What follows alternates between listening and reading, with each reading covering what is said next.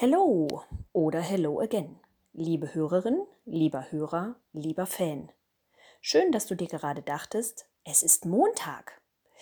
Oder Dienstag, Mittwoch, Donnerstag, Freitag, Samstag, Sonntag. Da höre ich doch mal die neueste Folge von Das Leben ist zu kurz für einen Job.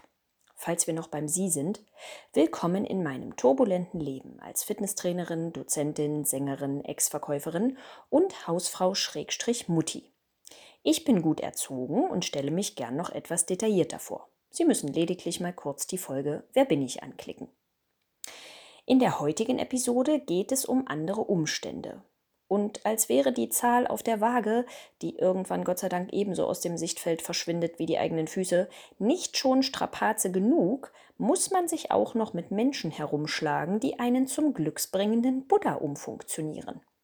Dazu möchte ich aus tiefstem Herzen sagen, Pfoten weg und Lauscher auf. Sitten und Bräuche, Schrägstrich Bäuche oder meine Körpermitte ist kein Streichelzoo. Vorgeschichte. Die freudige Nachricht, dass liebe Freunde von mir Nachwuchs erwarten, hat mich zu dieser aktuellen Geschichte inspiriert und an meinen eigenen One Moment in Time erinnert als Intuition und Schwangerschaftstest dasselbe Ergebnis hatten. Unter anderem kamen mir diesbezüglich spontan zwei geistige Souvenirs in den Sinn. Eins, welches nichts mit dem Titel und dazugehörenden Content dieser Story zu tun hat, aber trotzdem so unfucking fassbar ist, dass es hier seine Bühne bekommen darf. Darüber hinaus eines, das im Anschluss einen Zusammenhang zwischen Überschrift und Inhalt sowie damit auch die germanistische Ordnung wiederherstellt. Kommen wir also zunächst zu hat damit zwar nichts zu tun, aber egal, man muss auch mal was wagen. Ich würde nicht sagen, dass ich ein Fan davon bin, mich ein bis zweimal pro Jahr in paarungswilliger Position auf einen Stuhl zu setzen, der nicht in die Kategorie Home Sweet Home gehört. Aber Gesundheitsprävention ist halt teilweise kein Ponyhof. Und als ich vor einigen Jahren vermutete, nicht mehr allein in meinem Körper zu wohnen, schien es mir klug, diese neue Situation fachlich begleiten zu lassen. Es war jedoch eindeutig an der Zeit, die Praxis zu wechseln. Denn das Folgende wirkt auch im Nachhinein nicht besonders vertrauenserweckend, ist aber exakt so passiert. Meine Ex-Frauenärztin sagte, hm, ich nicht sicher bin. Kurz darauf kam die Sprechstundenhilfe ins Zimmer, blickte auf den Ultraschallmonitor, der an der Wand hing und die ungefähre Größe einer Public Viewing Leinwand hatte, um anschließend fröhlich auszurufen: Oh, da sieht man ja schon den Herzschlag. Herzlichen Glückwunsch! Dass die vermeintliche Fach-Olga und eigentliche Ärztin aus einer Region weit östlich auf der Weltkarte es passend gefunden hatte, mich bei meinen vorletzten zwei bis drei Besuchen ohne Umschweife daran zu erinnern, dass ich Ende 30 war, schluckte ich schon schwer. Wollen Kinder haben? Hm, das weiß ich noch nicht. Ich lebe gerade in Scheidung. hm, muss beeilen. Zu alt ist Risikoschwangerschaft sowieso. Ja, Dankeschön für die Erinnerung. Ich habe nachher noch einen Termin beim Metzger, um den Termin für die Notschlachtung zu besprechen.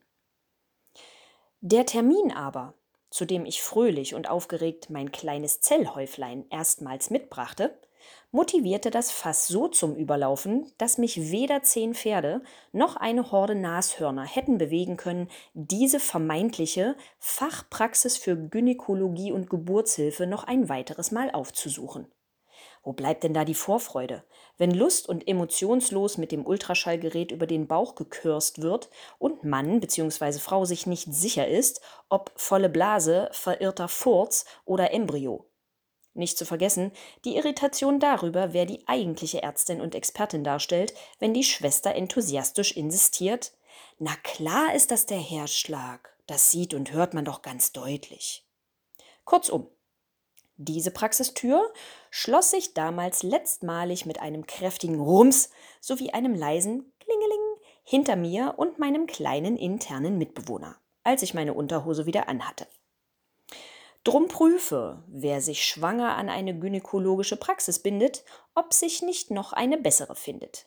Denn in den folgenden neun Monaten betritt man diese Räumlichkeiten ähnlich oft wie die eigenen vier Wände.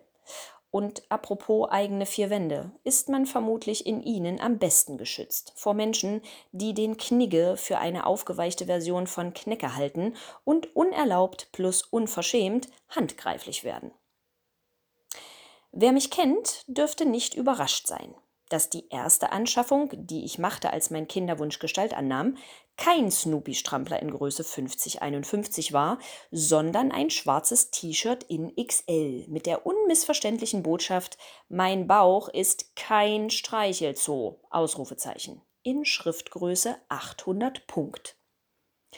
Es ist nämlich ein seltsames, aber leider nicht seltenes Phänomen zu beobachten, was hartnäckig von Generation zu Generation hüpft und manchen werdenden Müttern Edward Munks Schrei ins Gesicht malt. Was ich meine, das ungenierte Betätscheln des Bauches ohne Vorwarnung und Rücksicht auf Verluste. Und wer an dieser Stelle zur Verharmlosung neigt, mit den Augen rollt und denkt, ja Mai, das ist doch kein Grund, einen Aufstand zu machen weise ich mit Nachdruck darauf hin, dass das World Wide Web voll von Frauen ist, für die jenes Touchen und Tätscheln sehr wohl ein begründeter Anreiz ist, die Mistgabeln zu schärfen und Fackeln anzuzünden. Sicher nicht für Mädels, die laut und deutlich in Bus und Bahn am Handy verkünden, dass es Gott sei Dank kein Herpes ist, sondern nur ein Pilz. Und bei denen aus Hotpants, die ihrem Namen alle Schande machen, nicht nur die Beine, sondern auch Pobacken und weiteres heraushängen. Aber Frauen wie ich, die über ihren Körper und das Nutzungsrecht desselbigen gern selbst bestimmen möchten, die stören sich schlicht an Menschen, die Schwangerschaftsbäuche mit lachenden Buddha-Statuen in oder aus China verwechseln. Und so wie ich stört sich zum Beispiel auch Frau Sabine Schwind von Engelstein, eine Münchner Etikette-Expertin, die in der Aachener Zeitung höflich, aber bestimmt zu Protokoll gibt, dass viele Leute, ich zitiere, das Gefühl hätten, durch die Berührung des Bauches direkt das Baby zu streicheln. Dennoch sei es ein absolutes Tabu, eine Schwangere einfach so zu berühren. Punkt, Punkt, Punkt, Zitat Ende. Schluss, aus, Abfahrt. Und mit Herbert Grönemeyers Inbrunst gefragt, was soll das? Wer hat damit angefangen und warum wurde bis jetzt noch nicht damit aufgehört? Weil ein Baby so was Schönes ist und mich an die Zeit erinnert, als ich noch jung war, sagte mir einst eine ältere Dame. Trotz meines T-Shirts hatte ich sie nur mit einem lauten Stopp davon abhalten können, mir zu nahe zu treten und mit ihren gut gepflegten Dritten in meiner ausgefahrenen Faust einzurasten. Sie war irritiert und beleidigt, als ich ihr sagte, mein T-Shirt-Spruch sei kein Scherz. Mich hingegen irritiert immer wieder manches Selbstverständnis. Kann ich mich nicht auch über einen neuen Erdenbürger in Spee freuen, sowie mich an die guten alten Zeiten erinnern, ohne Hand anzulegen? Oder zumindest einen Unterschied machen zwischen der eigenen geliebten Enkeltochter und einer Frau, die im Kursraum als einzige vorn steht? Ich fasse ja auch nicht einfach jemandes runzlige Falten im Gesicht an, weil ich mich darauf freue, nächstes Jahr wieder eine Kerze mehr auf der Geburtstagstorte auszupusten. Und auch wenn ich das Gleiche über manche Männer hintern denke, der mir unter die Augen kommt und über den ich so philosophiere, wie jene Rentnerin über Babys, käme ich nüchtern niemals auf die impertinente Idee, meine Hände aufzulegen.